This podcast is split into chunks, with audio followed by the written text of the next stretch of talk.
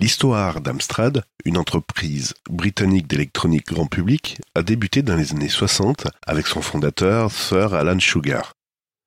Il avait commencé sa carrière en vendant des produits d'électronique à partir de sa voiture avant de fonder sa propre entreprise, Amstrad, en 1968. Amstrad, qui est l'acronyme d'Alan Michael Sugar Trading. Dans les premières années, Amstrad était principalement axé sur la vente d'équipements audio, notamment des autoradios bon marché. Cependant, la société a rapidement évolué pour se diversifier dans d'autres domaines de l'électronique grand public, notamment les magnétophones et les téléviseurs. L'un des moments décisifs de l'histoire d'Amstrad est survenu dans les années 80 avec le lancement de l'Amstrad CPC 464. Un ordinateur personnel abordable conçu pour le marché du jeu vidéo et de l'informatique domestique. Cet ordinateur a été un grand succès en Europe et a contribué à populariser l'informatique personnelle à un prix abordable.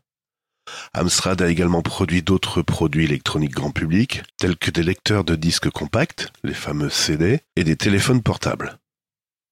La société était connue pour son approche axée sur le rapport qualité-prix, en offrant des produits à un prix abordable pour des consommateurs. Au fil des ans, Amstrad a continué à élargir sa gamme de produits, mais elle a également fait face à des défis et à des changements dans le marché de l'électronique grand public. C'est finalement en 2007 qu'Alan Sugar a vendu Amstrad à BSkyB, British Sky Broadcasting, et la société a cessé de fonctionner en tant qu'entité indépendante.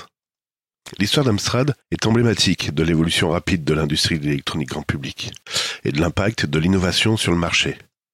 La société a laissé une empreinte durable dans le monde de la technologie grand public, en particulier avec son rôle dans la popularisation des ordinateurs personnels dans les années 1980.